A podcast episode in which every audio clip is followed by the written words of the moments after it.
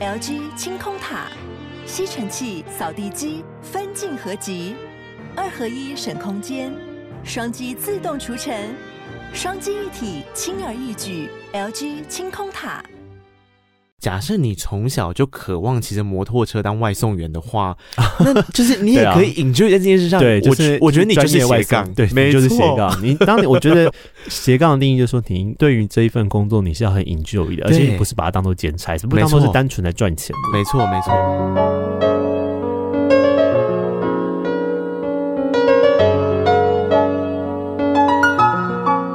本期节目由杨小黎代言的优质保养品艾希尼赞助播出。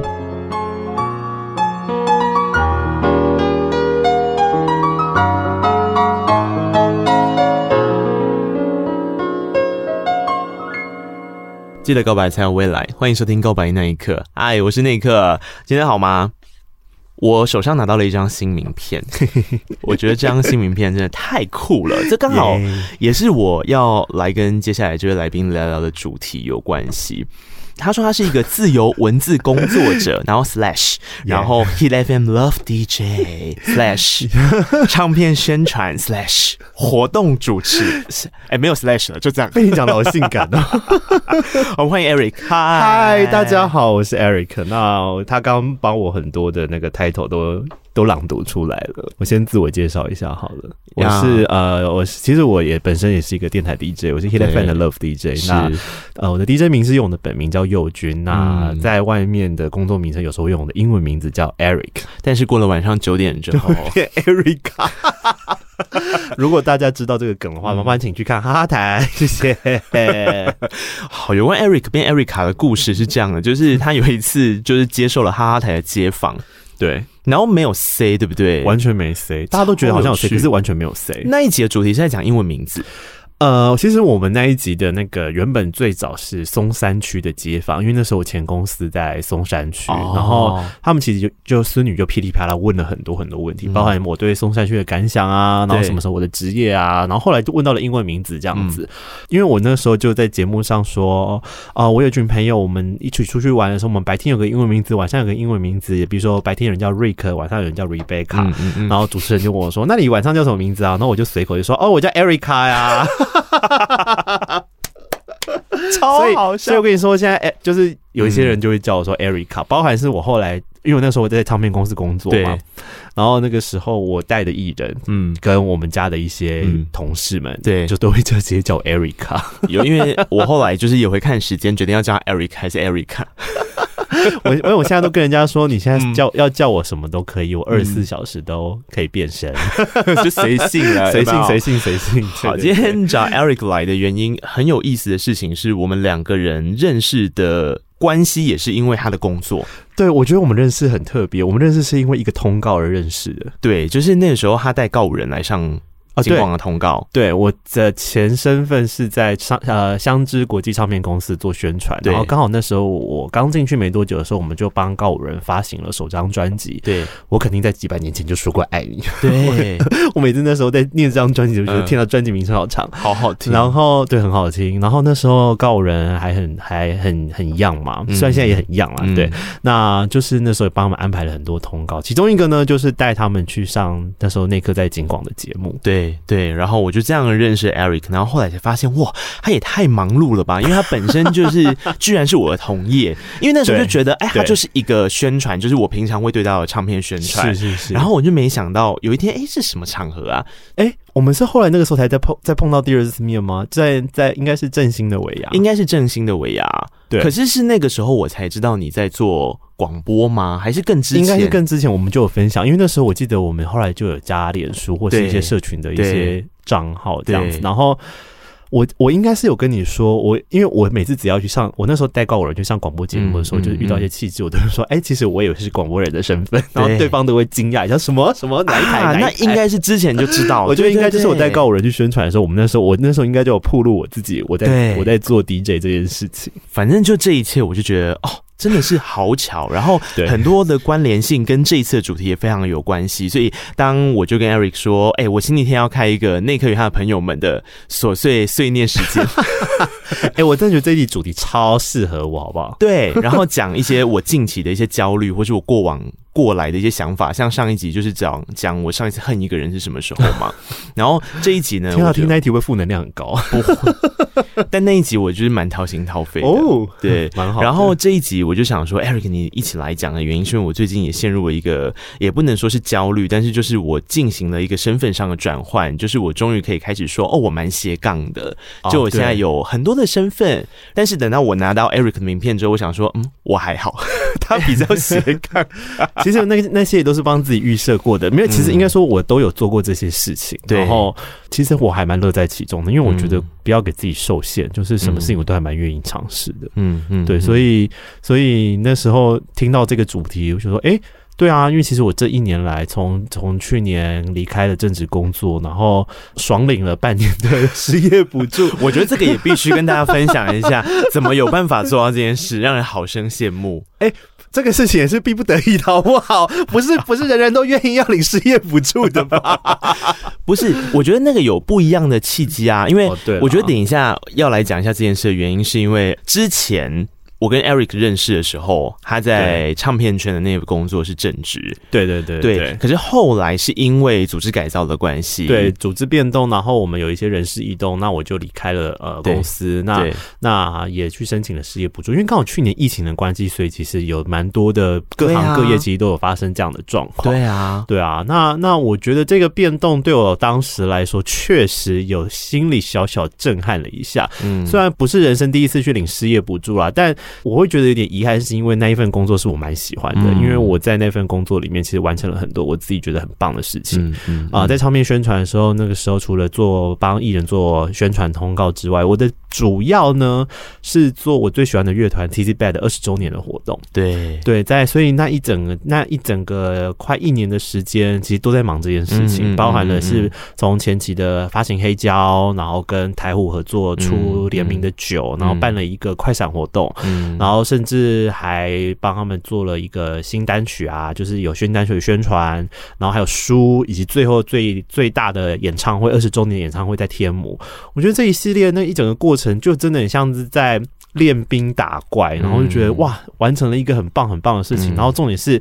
能够跟自己高中、大学最喜欢的乐团一起工作，我觉得那个成就感是真的很大。嗯，那虽然后来离开团队，就是在那个当下，其实我是觉得蛮可惜的，因为、嗯、因为其实我离开的时候，这个这个二十周年的一个概念，其实才完成大概三分之一吧，所以才有三分之二，对，就是没办法没办法一起参与，所以我觉得很可惜。对，但我有时候觉得，或许转变就对我来说也是一种变，嗯、就是一种。呃，新的可能的尝试，这样。对，对，所以，对啊，虽然虽然我离开，可是我觉得我跟前公司的同事们都还是保持非常非常好的关系，包含跟艺人之间，对，我觉得他们都是我非常好的朋友。嗯嗯，对，我我刚刚必须要说，其实我不是说领失业补助这件事情很好，而是他刚刚 Eric 刚刚自己补完了所有的结果，其实是好的原因，是因为首先第一件事情，你。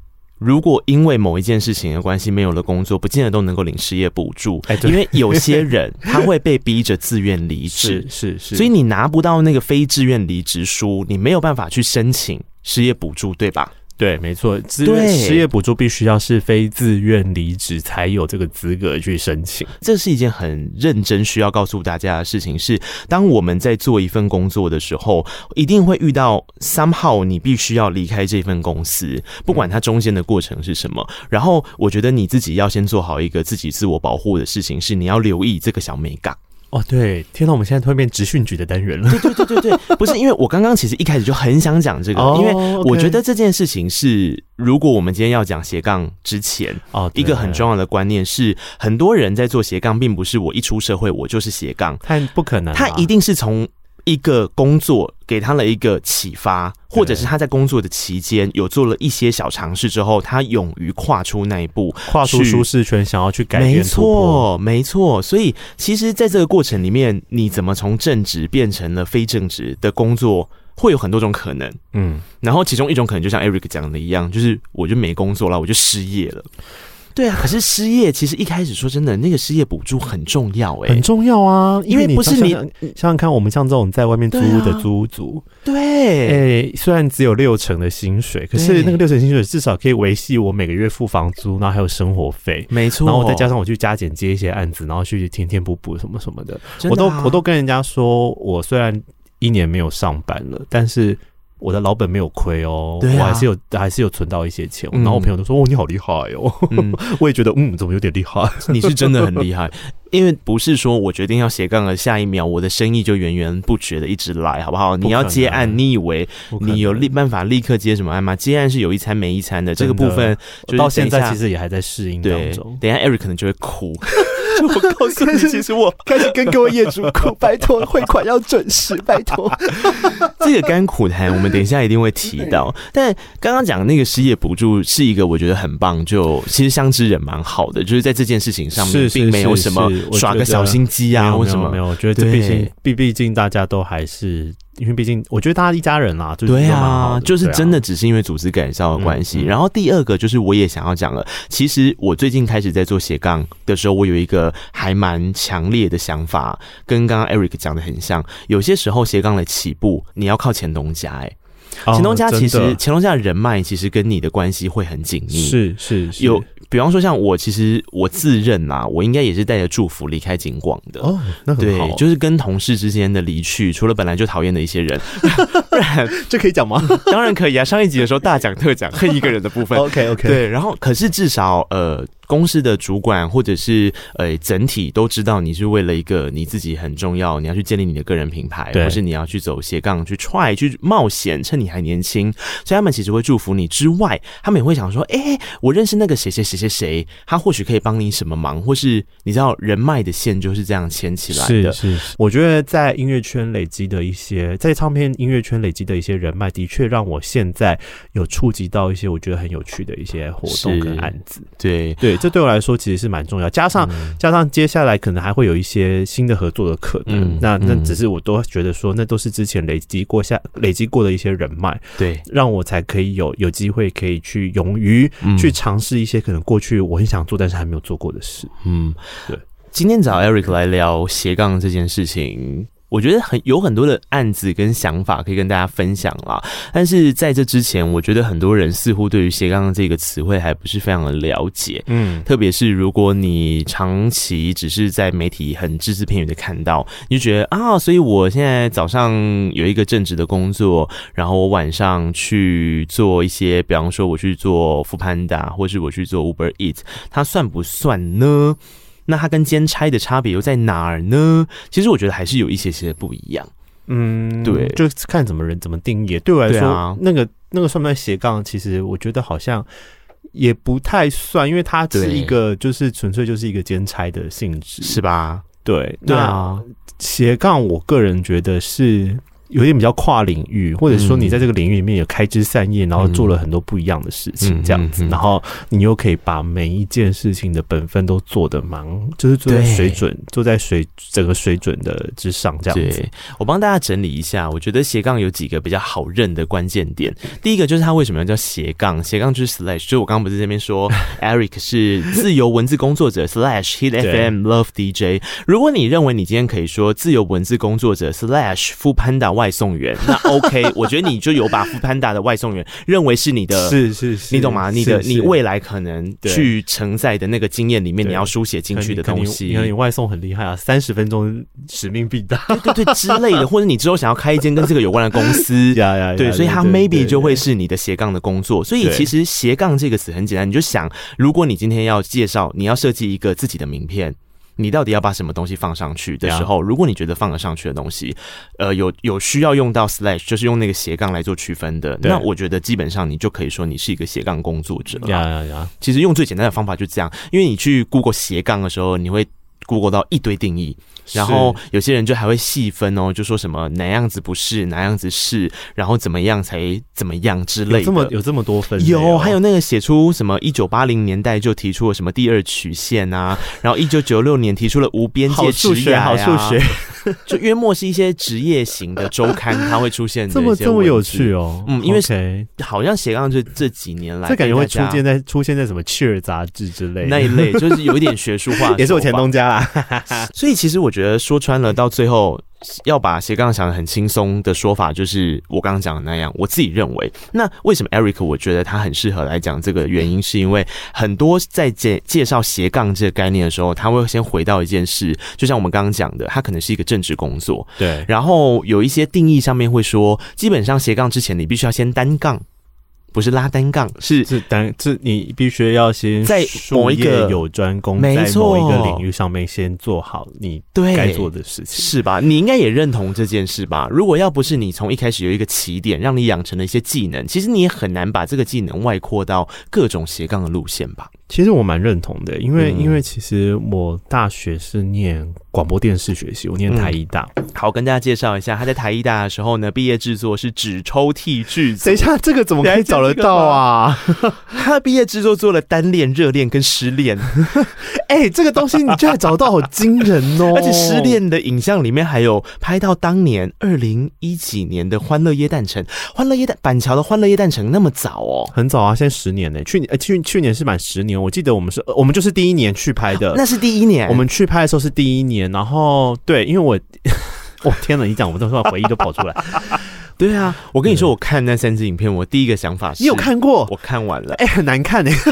我的第一个想法是，哇，耶诞城哎，就是刚刚讲的那个。然后第二个想法是，基本上企划概念没什么太大的转变啦，就是学生制作的逻辑上这样子，就是那样。可是我现在再回去看，冒冒冷就会看过那种东西。我也是广电系的，记得吗？我知道。然后我就一直在想说，我们那个年代，因为我跟 Eric 的年纪差不多，就相仿。然后对，差不多。对，然后我就在想说，哦，我们那个年代广电系拍毕业制作，跟现在广电系拍毕业制作真的差很多。现在小朋友应该资源更多了吧？我觉得我。我们就是一群单纯又淳朴的孩子啊，是啊，然后本都有器材，然后，可你不觉得本就是会有点。是冗长吗？就以你以现在这种快节奏的角度来看，你再回去看当年，他们其实每一集短片都只有拍十分钟哦。哦，对，我们就十分钟。可是如果你拿现在我们看东西习惯的速度，再回去看那个时候的影片的对话跟运镜的手法，你会觉得很有时代感啊，很有时代感啊。哎、欸，哪里可以看得到啊？你说 YouTube 上面啊，YouTube 有，你你 Google 你的本名就会找到了。我还真的不知道哎、欸，哎、欸，我等一下回去看一下，我好久没看了。我记得影像，我记得我电脑应该还是有档案，但。好像是你们的导演传上去的哦，导演现在人在韩国，嗯，对。然后我就心想说，我的天，因为他让我勾起了一些我当年拍片的不好回忆。哇，你这样讲，但是我人生的那个拍片就拍片的生涯就到那一段时间就咔掉就没了，因为后来就不想拍片啦。哎，那我觉得这就是重点啦。我们在广电系都没有好好的拍片，那到底出社会之后怎么办呢？你的那个单杠要从哪来？我是因为我其实呃，我大四大四的时候，我那时候其实有在《天下杂志》打工啊，嗯，然后我其实最早我在。做广电系的时候，那时候其实最想去的去就是去做媒体，去做相关新闻相关的。因为其实我们大一、大二有做新闻类型的东西。哦，所以你一开始想要走比较新闻类的？对对，因为因为台艺广电比较杂，不像世新有分什么组、什么组、什么组。然后我们是比较就是都都有，都通包山包海。然后那个时候我发现，我发现我对文字新闻媒体那个时候比较有兴趣，所以我那时候后来我去天下杂志打工。对。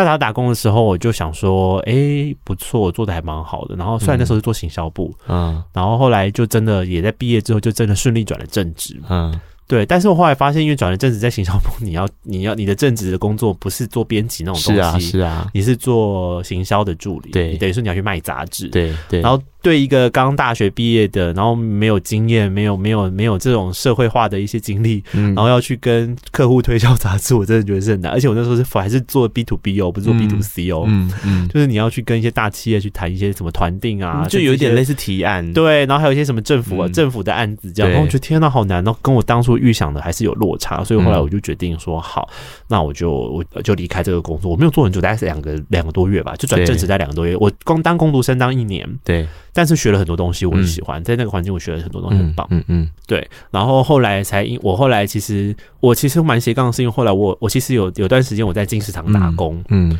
我在金石堂打工的时候，我是那时候边打工边当门市人员，然后边啊边找工作。对，突然有一间。网络媒体找我去面试。嗯，那间网络媒体，我相信陪伴很多人度过儿童的刚学会上网，就在跟他确认，我上网真的在那里 待过。对，那那那间网站叫做番薯藤。哎，讲出这三个字，代表说你应该都有三十岁了。而且你如果还同时可以冒出一个 logo 跟他的 网址，对，小番薯，小番薯，真的是，因为我跟你说，以前小时候我们开始接触网际网络的时候，的确是从番薯藤这个入口网站来来来认识网络的，没错。所以那个时候我去番薯藤的时候，是就是做新闻编辑，嗯嗯嗯，就是以那边就像是雅虎有新闻，所以没有出去跑嘛，就是在比较少出去跑，在编辑台，但那个时候。我有想要跟我主管说，哎、欸，我想要练习试试看做采访，然后我主管也觉得好啊，OK，所以我大概、嗯、大概在做两三个月的时候，我就做了人生第一个采访，然后我那时候采访是访问我高中的一个学校的护理师，对，因为为什么会想要访问他，是因为。那个时候那一年刚好是 SARS 满十周年，嗯嗯，然后那个护理师过去在和平医院当过护理护士，哦、他其实是有被封院过的护士，是是是是，所以我那时候就想说，好，那因为他是过来人，所以我们就我们就去访问他做 SARS，就是去呃去请教他过去在 SARS 那段时间的一些经历，这样子，那、是我人生第一次做的第一个采访，嗯嗯嗯，对，然后他其实也开启我对于做文字工作跟做呃采编这件事情一个很大的一个开端，就是他会愿意把他名片上面第一行就是写自由文字工作者。对，你觉得这就是单杠的开始？他是我单杠开始，但是真正的酝酿这个单杠，其实在下一份工作才让我整个整个累积大爆发。嗯，对，下一个是什么？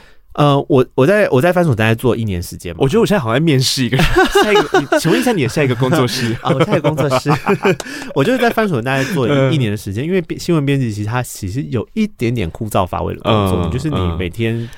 因为办公室的时间比较多啦，对，然后你很多的时间其实是有点在做改写的事，就是你你必须要去看 PTT 上面有什么在发生什么热热搜的消息，对，然后网络上什么什么的，对。对，然后后来我就选择选择离开，然后也到了一个下一个下一个媒体单位，也是我没有想到我会进去这个媒体的单位，就是 GQ，走一个时尚路线了，对，瞬间跳跳很大这样，然后我我一开始其实我也是懵懵懂懂的，因为我觉得。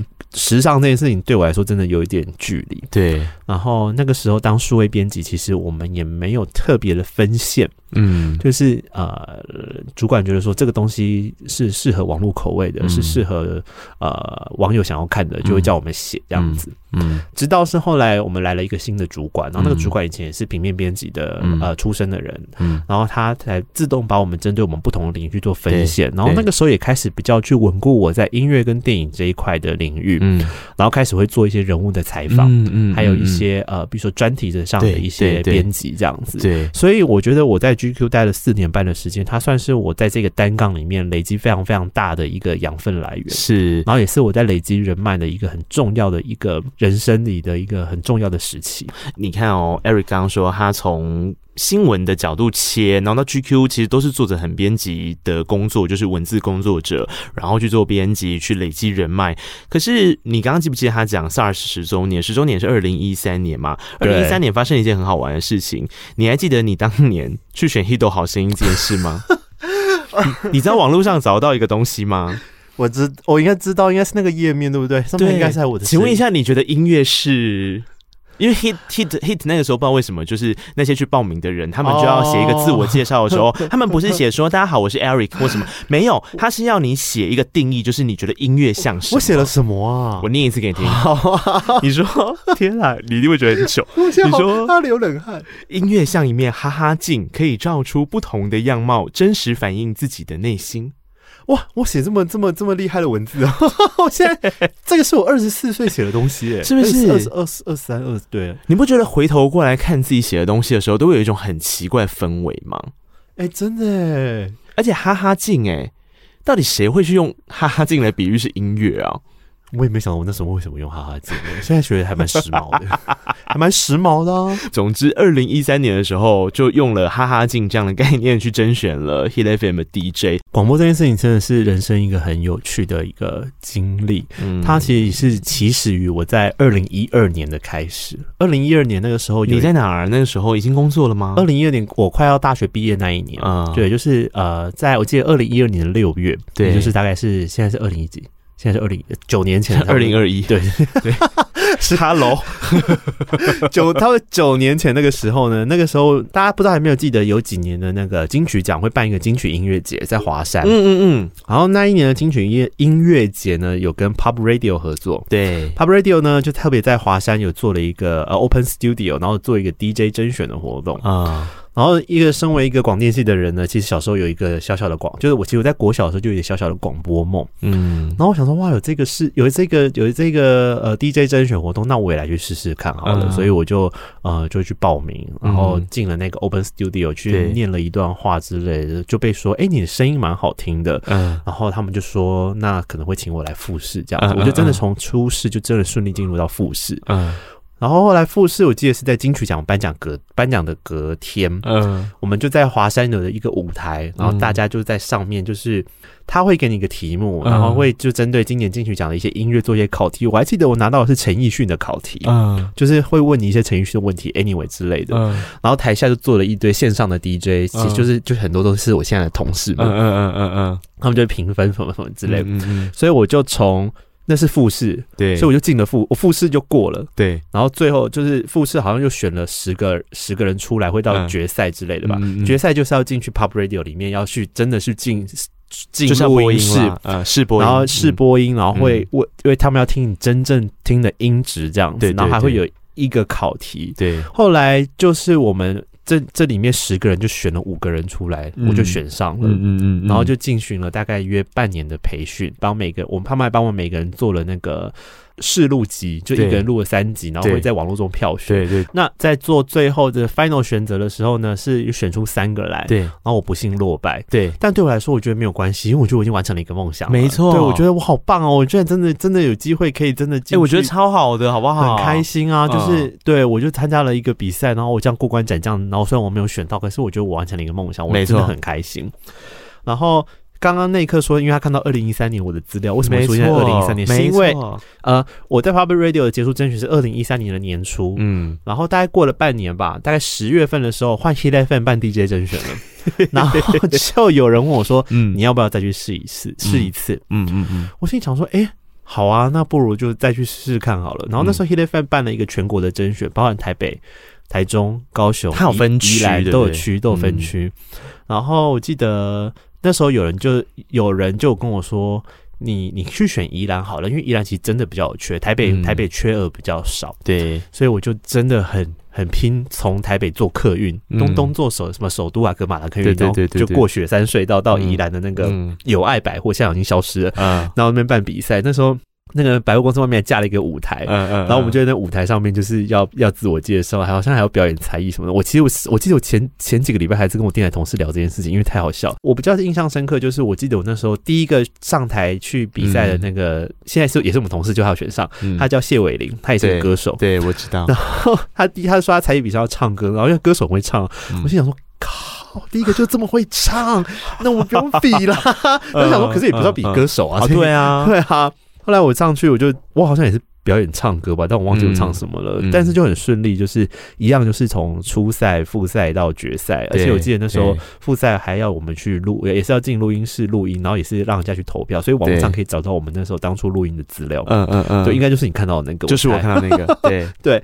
然后大概也是从二零一四年的呃，我没有记错，是我刚进 GQ 的时候，那时候就开始做培训。嗯，也是培训了半年。然后我们其实四个人培训，然后后来有一个退赛，就剩我们三个人。嗯，所以。大概培训半年，大概我记得正式上线是二零一四年的九月，嗯，我就正式成为 Hit FM 宜兰台的 DJ，嗯嗯，嗯。那个时候还我们那时候还是三个人轮流同同时轮流一个时段。啊，就跟我刚进警广一样，对，就是我们、嗯、我们那时候时段叫在在周末的十二点到两点，然后我们就三个轮那个时段，一个一个礼拜，对，轮了大概四个月，到二零一五年的时候，我们我们换到了下午的时段，变得也是我们三个人在轮流，嗯、也大概持续这样两年的时间，嗯，我是到二零。一七年的二月才真是真正的拥有了自己的时段，就是在周末的六日晚上十点到十二点，然后正式成为 Love DJ 到现在。对，一转眼也过了四年。我一开始一直以为他在讲这段，就我们刚认识的时候，我一直以为他是分开，就是哦，我我我去参加，然后电台电台的 DJ，然后我中间跑去哪里哪里，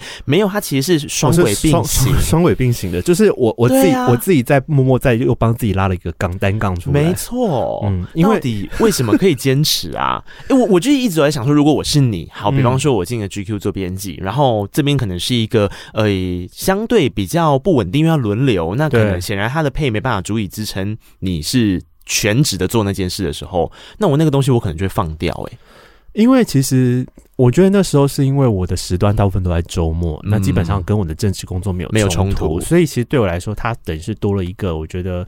以那个时候的想法，当然是兼差，对，以兼差这个角度去做，但是却很愿意的写进 slash 后面。当然，当然是因为因为你越做越顺，然后他你，而且重点是这个职位是你一直从小以来就很想要做的职位。那你你在正式上线的那一天，你你的资料被更新在 Hit FM 的网站上面，对，就代表说你是真正的这个这个品牌的一员了。没错。我就是觉得很有趣哎、欸，所以我们如果回到刚刚我们对于那个斜杠的定义的时候，假设你从小就渴望骑着摩托车当外送员的话，那就是你也可以 enjoy 在这件事上。对，就是我觉得你就是斜杠，对，没错，就是斜杠。你当你我觉得，我觉得斜杠的定义就是说，你对于这一份工作你是要很 enjoy 的，而且你不是把它当做兼差，是不当做是单纯来赚钱的。没错，没错。我对我觉得真的是心态，后来是心态上问题，心态上的这个很重要。我我觉得就回到如果今天的主题来说的话，呃，你会理解的事情是，不管今天 Eric 是不是自愿或非自愿的，其实某个程度他莫名其妙的，就是累积了一些能力，其实可以交互运用的。我觉得是诶、欸，而且我觉得就是。像像以访问这件事情好了，嗯、以媒体访问这件事情，它其实让我到现在成为了一个呃接案的工作者来说，它给我很大的帮助，包含的是我当然是自己自由接了一些采访的东西，嗯、这个是、嗯、这是最基本的。嗯，还有一个就是我现在跟一个特定媒体合作的泰报啊，对对，然后我们我们有一个短，我们有一个名人测谎，我们是网络节目叫名人测谎机，拜托大家多多看，因为收视率没有很高，哦、可是我觉得内容很好 哎、欸，内容还蛮有趣的。嗯、那那我觉得是那因为因为这也算是我人生。第一个用影像的方式，就是主持，对主持这样。嗯、过去可能是比较是用文字的方式去记录受访者的内容，但我写文字其实很累，写稿很累了。但但难得可以用一个影像的方式，然后有一点综艺的。形式去跟去跟受访者做有趣的互动，然后还还拿机器去电他们，这蛮爽的，嗯、超好笑，蛮好笑的。而且还跟白痴公主那一集超好笑的，对，白痴公主学妹，那就很好笑。嗯、所以，而且我觉得也是因为这个节目，嗯，它让我跳脱过去比较可能会 focus 在某一些的受访者，因为可能过去我会想说，哦，访一些音乐人什么之类的，但其实这个节目让我触及到。比如说像访问的演员，像心灵姐，对。对，然后还访问到一个作家，嗯，对，然后最近最近还访问到小林贤武，嗯嗯，嗯。我会觉得这都是对我来说是一个很跳脱的，因为我们其实不设限哪些人来上节目，对这样，对对对对。对，我觉得这样蛮好的，因为这样的属性可以开始让自己的范围比较扩展。可是你会发现，这个过程它需要的核心能力其实是之前在做单杠的时候累积起来的事情。对，那我跟你讲啦，人在江湖走，哪有不碰壁？因为你之前我知道的一件事情呢，就是 Eric 在那个他离开相知音乐的宣传工作之后，他其实有在找一些工作的机会。然后本来一开始的时候也没有说啊，我就是从此全部都要过着斜杠的生活，没有，所以他就去面试了一家嗯、呃、某一个 某某新闻网站，某一个新闻网站。然后这一段过程其实很让人不舒服哎、欸，我相信可能。呃，我后来听说有一些人在这间公司面试的经验，好像也都觉得不是这么愉快。嗯、就是你还原一下好，我还原一下好。呃，其实当我去年领完失业补助的时候，那个时候还没有确定我要正式接案的时候，其实我也有在想说，哦，那就来找一下正职工作，所以还是三不五时会看一下人力银行上面的职缺。对，对我就看到了某新闻网站，他们找了一个呃，影译文跟娱乐相关的一个资深编辑。嗯，那我觉得过去各网络经历，这跟我蛮符合的，加上我对。这个新闻网站的品牌的信任度还算高，因为他们过去我觉得有些内容都还不错。嗯，那知名度是高的，啊，知名度是高，那我觉得品牌的信任度的确也是好的，嗯，所以我就想说，那我就偷偷看履历好了。那他们也很。很很很快速的就请我去面试，对，面试的过程中，当然我都觉得还算愉悦，然后还要做一个简单的考试。嗯、那考试不外乎就是请我写写在在比如说呃四十分钟内出了一篇稿子这样。嗯，那对我来说不是什么太大的困难。嗯，那也很幸运的就是完成了前三关的面试，就是包含了跟编辑们，然后跟主管们，嗯、然后再跟人资的面试，这样就过三关。嗯嗯嗯。当你过三关的时候，你心里想说，哇，应该差不多，应该差不多拿到 offer 了吧？嗯、就是能够跟我见三次面，除非你们也很闲很很 嫌浪费时间，只想要跟我跟我见三次面，然后不用我，那我也认了。嗯，嗯那但我所以当我觉得说我应该会拿到 offer 那个心态下，我就有一天就收到了编辑给我的一封信。嗯，那信里就写说，哎、欸，我们想要邀请你来试做三天。然后当下我想说，哇，试做哎、欸！我在媒体产业工作也好歹八七八年，我第一次听到要试做这件事情。嗯。嗯我很惊讶哎，我想说哇，原来还有试做这种事哦、喔。嗯、然后试做他们是希望可以先来 run 一下他们的做新闻的这件事情的流程跟 SOP，、嗯、然后跟我们合作，看看合作的感觉，这样子有点就像是比试用期再更短的那一种的方式就对了。然后。当下还是真的很 surprise，因为我第一次听到试做，然后我也是第一次听到。对，我后来问过很多人，他们说没有听过试做这件事情，所以我只能说他们也是走的蛮前面的啦。我听过试用期，没听过试做啦。对对对，然后而且一般来说试用期我们也都是会用三个月啊，三个月，或是而且然后然后我要讲的是，一般来说我们试用期也是会用可能大家有有去去谈的薪水来去做试用期。那我的试做他们是给我用基本工资的时薪。就是工读生的钱，就是工读生的薪钱钱，就时薪，而且是最低时薪，时薪一百六。哈，然后当然我会想说，哦，好吧，那那那我那当下我的心态就跟一般的求职者一样，我说，哦，为了得到这份工作，那反正他的制度是这样，那我就试试看好了，反正就去当去上个三天班这样，那我觉得应该不会太难。我我是想说，因为我一直觉得我会录取，因为我对自己还蛮有自信的。嗯嗯，后来就进去做了三天，那。其实工作的状况都很 OK，嗯，包含了像早上跟他们开晨会，就是会去讨论有哪些内容是可以做的。对，那我也提供了一些意见，就是说我因为过去这个网站上面的新闻议题都比较偏国际事实或者是一些政治政治面的东西。那既然他们想要找一个比较软性的议题，所以我就提出说，哦，哪一些的类型是可以做，而且又符合这间品牌的调性，不会太过于八卦。嗯嗯嗯。然后他们也都觉得不错，然后再往，我后来发现那几篇稿子在社群上的反应也都不错，然后有社群编辑好像有来说，哎，很难得有看到这么软性的议题，觉得很 balance 还不错这样子。前我只记得，因为那时候会他们说会值班，然后值班会做一些，但是大家会负责个不一样的线路，所以那那个时候我在试做的第一天，我就记得我做了一个财经线的议题，这我过去从来没碰过，我觉得哇好硬哦，怎么？可是我觉得还蛮好玩的，因为可以吸收到不一样的知识。比如说我我在那一天终于知道说，哦，原来我们终于有在非洲有油矿什么，他们运回原油回来，我觉得这是我人生第一次知道，我觉得很有趣，是是。然后第三天，他们就想希望我自己原生内容自己做一个专题，这样。对，对我来说，这不是什么太大困难。我那时候只记得，我就做了一个哦，因为那时候返校的电视剧要上映，然后我就做了，因为我去看试片嘛，嗯，我就做了电视剧影集跟电影版的差异在哪边，就做了一个分析，这样子。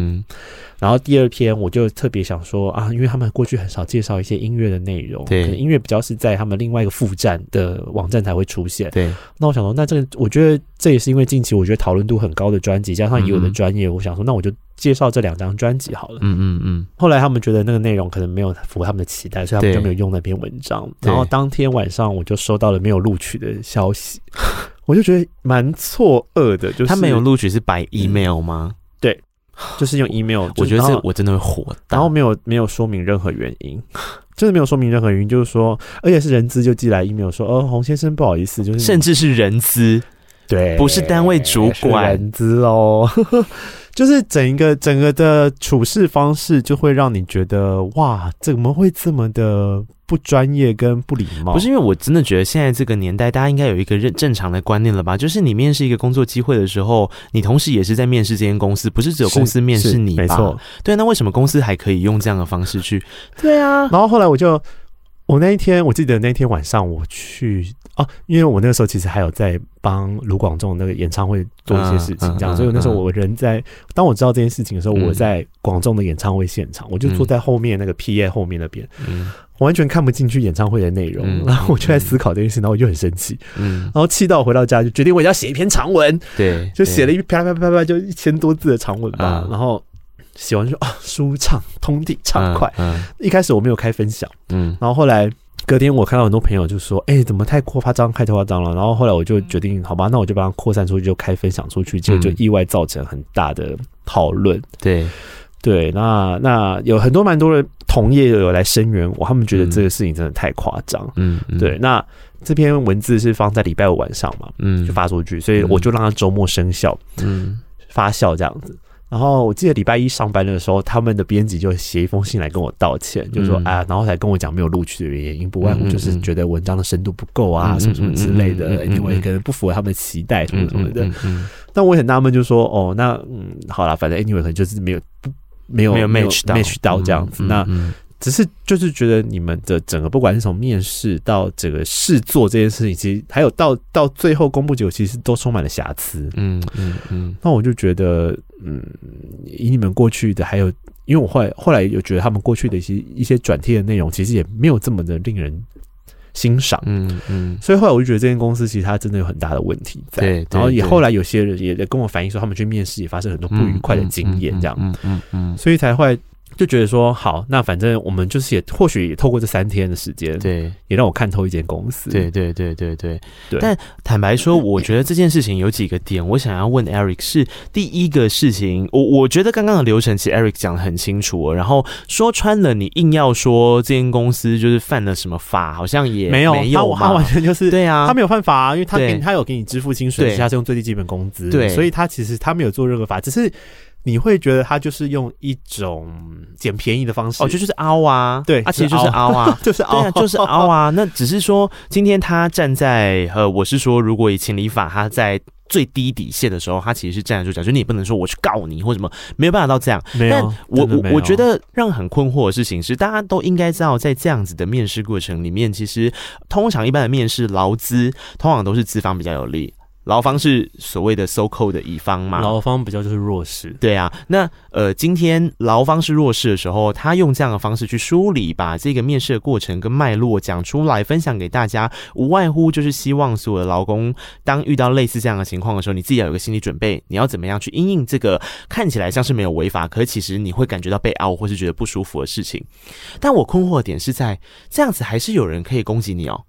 呃，有，因为我有一些人攻击我，也还不算攻击。点是什么？他是说，因为有些人可能认为这间网站他们的做法也没有错，那他觉得我没有必要把这件事情写出来。哦，你说是让让他们好像你就是一副报复心态，要给他怎样的那种？对，但是我觉得每个人都有自己抒发情绪的方式。啊、我觉得我写出来也是一种抒发管道。然后我只是、嗯、因为因为在这一个社群发达的时代，其实每个人都有发声的一个机会。嗯，那这是我用选择。一种你说报复吗？也不是啊，我只是觉得这个就是很多瑕疵啊，我只是希望让大家来评评理这件事情。嗯、那其实我那时候对于人家来有有些人质疑我妈妈，我会保持开放的态度。嗯、我我后来有在下面补充，嗯，我要说，我有补充说哦。那间公司他们后来有回应我，嗯，那我有我有讲后续的状况什么什么之类的。那这边所有的任何的讯息，所有任何的所有任何的回应，我都我都非常赞同，因为我持开放的态度，我觉得这是很值得大家讨论的空间，嗯嗯，对，因为不管对或错，但但真正当事人是我，对啊，你不知道我的我的感受是不舒服的，对，这是这是这是这是事实，对啊，对。对啊，我我觉得这个就是一个非常有意思的事情，我。也特别想要跟大家分享是，有时候我常常会没有办法理解，其实，在网络上有非常多非常多的评论文化。嗯，那这个现象的存在，是因为人人有发声的管道。对。那当你要去质疑别人的发声之前，你有没有想过，你正在做什么事情？你正在发声。是。而且这是一个。一个开放的平台，那大家有权利去说出你自己的想法。可是，我觉得说出一个想法之后，如果你今天不是基于一个理性讨论，对啊，你只是想要抨击别人的想法的时候，但是 for one 就是你是谁？你有什么资格？我觉得那就失去讨论意义。对，因为他没有。我刚刚的点就是这个，对，大家都可以发声。可是你今天要针对别人的发声发声的时候，你要有一个，你懂吗？对啊，你你想要跟我讨论什么，而不是来跟我吵架。对啊，你如果今天只是对不对？对，而且我觉得我我因为。又写了那段文字，其实也是我觉得好，因为因为他其实来跟我道歉的时候，他们其实有反省自己说，哦，这个制度可能他们的 SOP 有点对，他们也觉得他们自己的制度可能不对，嗯、那他们也会做一些调整。那我觉得或许也提醒可能想要去这间公司面试的人，对啊，要做一些准备说，说哦，是啊，他们有这样的制度，那这个制度可能会造成你在求职上有很多不便，甚至浪费时间的可能。就如果你 OK，你也可以去。对对对，所以就大家可以自己好好斟酌一下。我觉得每个人都会有自己这种很糟糕的求职经验呢。我觉得这种求职经验累积起来，其实都是一种很宝贵的一些实力啦。是真的，是真的。好，今天聊了非常的多，然后我最后我刚刚跟 Eric 说，我其实有一个小困扰，想要。以这个斜杠后辈的姿态请教一个 就是斜杠青年，你才不是后辈嘞，你还比我厉，你还比我厉害嘞。我困惑的地方是在，因为以前在公部门工作的时候，虽然要经营自己的社群力，然后也觉得经营社群这件事情是一个有挑战，而且呃有些时候可以帮助到自己未来发展的一件事，但以前毕竟没有所谓的。行呃，事事都看数据这件事，对。但是因为你走进斜杠，当你在经营你自己自我品牌的时候，那就意味着你要好好的、认真的、有计划的去经营你的社群平台，包含你个人的 Facebook，因为个人的 Facebook 现在有些时候也也已经变成是一个社交场域了嘛。是是是。对啊，那还有你的粉丝专业，然后你还有 Instagram，然后你还有节目的社群平台。像这样的情况对我来讲，我其实面临到了一种焦虑，是我会觉得说啊，在社群上的活跃跟社交，其实有些时候。意味着一种能量的耗损呢？呃，的确会有一点那种感觉。可是，可是因为我是，可是因为我觉得我的个性本身是一个还蛮喜欢在社群分享生活的人，嗯、所以这点对我来说。呃，可能是我还蛮 enjoy 的，真的哦。但是我也有觉得，就是你要去顾及好多社群平台，又是一件真的很费心的事情。是啊，虽然我自己有一个粉丝团是电台的粉丝团，对，但是那个粉丝团真的就是一种佛系经营的状态，就是三不五时想说，哦，好啊，来 po 个什么音乐专业的东西好。但是那个点点赞数真的是心寒到人家，是是是伤心就流泪这样。对啊，倒不如 po 一些废文好了。没有，反正我自己会觉得说，因为我现在我现在有点想说，就是如果要以个人品牌这件事情的话，我干脆把主力放在自己个人的粉丝团，那嗯嗯嗯比较我觉得可以公开的贴文，我觉得用公开。那比较私密的东西，因为我的账号里面其实有一些。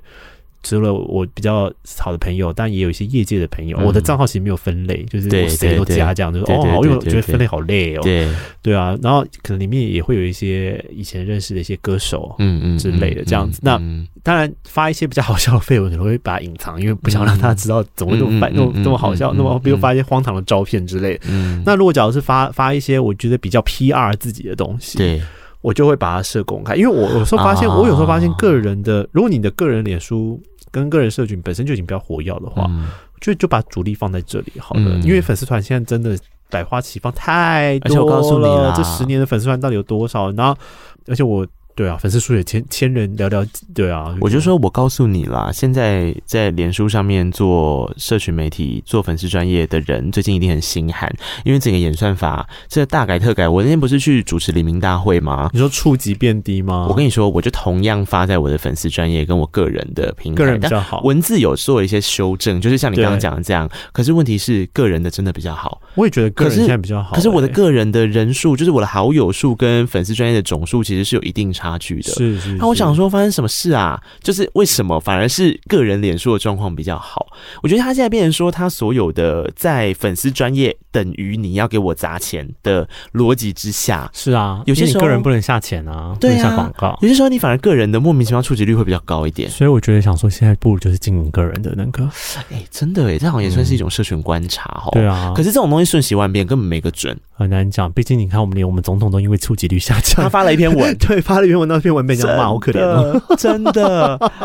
所以对啊，我觉得今天找 Eric 来聊，哎，怎么办？来不及讲金曲奖了，但没关系，我下次有机会讲。我们金曲奖可以留在下次。好久成瓮底，而且我个人还是，我还在慢慢让自己长成自己想要的样子了。因为，因为，因为其实整个接案的工作也是从。大概从真正落实在做接案，其实也从去年十月开始，半年的时间。嗯，那其实都还在摸索。对，所以所以上面那些 title 也是都是我觉得我接下来都会想要勇于尝试的地方。没错，对啊，所以非常的祝福 Eric。然后重点是。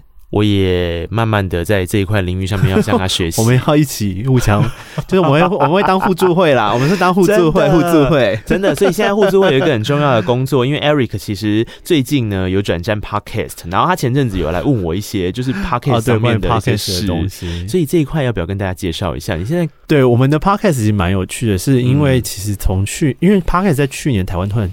爆成了一个热潮。是啊，然后好多人就问我说：“你刚好不做 podcast 啊？”然后我那时候想说：“可是对一个音对一个音乐 DJ 来说，要做 podcast 真的好难哦，因为毕竟我们不能播音乐，有版权问题。”对啊，就觉得说，那我一直讲话，我会觉得好干哦，真的。然后，但后来是因为今年年初的时候，一位朋友，他是一个表演老师，嗯，他本身就是做了很多戏剧跟剧场的演出，教表演的大叔。对，然后这个教这位教表演的大叔，他就问我说：“有没有兴趣想要一起来做 podcast？” 然后我们来聊戏剧类的东西。嗯嗯嗯，包含就想说，过去一过往的累积的经验，我觉得哎，好像不错哎。然后他又找了另外一个真的很爱看剧的妙口阿北，就找我们三个人合作，所以我们就成了一个三个人的一个节目，叫做《追啦哪次不抓马》的一个 podcast 节目。目前其实，在一些呃大家知道的一些平台，应该都找得到。对对对。但是因为我们现在只有三集哦，他们前几集讲的是天桥上的 魔术师，对，我们前两集其实都聚焦在天桥上的魔术师，然后第三集是之前呃有两部很夯的女力电影，是《花样女子》跟《诈欺女王》。那目前第四集目前是应该会很快就录了啦，只是因为我们现在在处理一些技术上的问题，所以所以很快应该就会跟大家见面。那呃也没有，我们其实。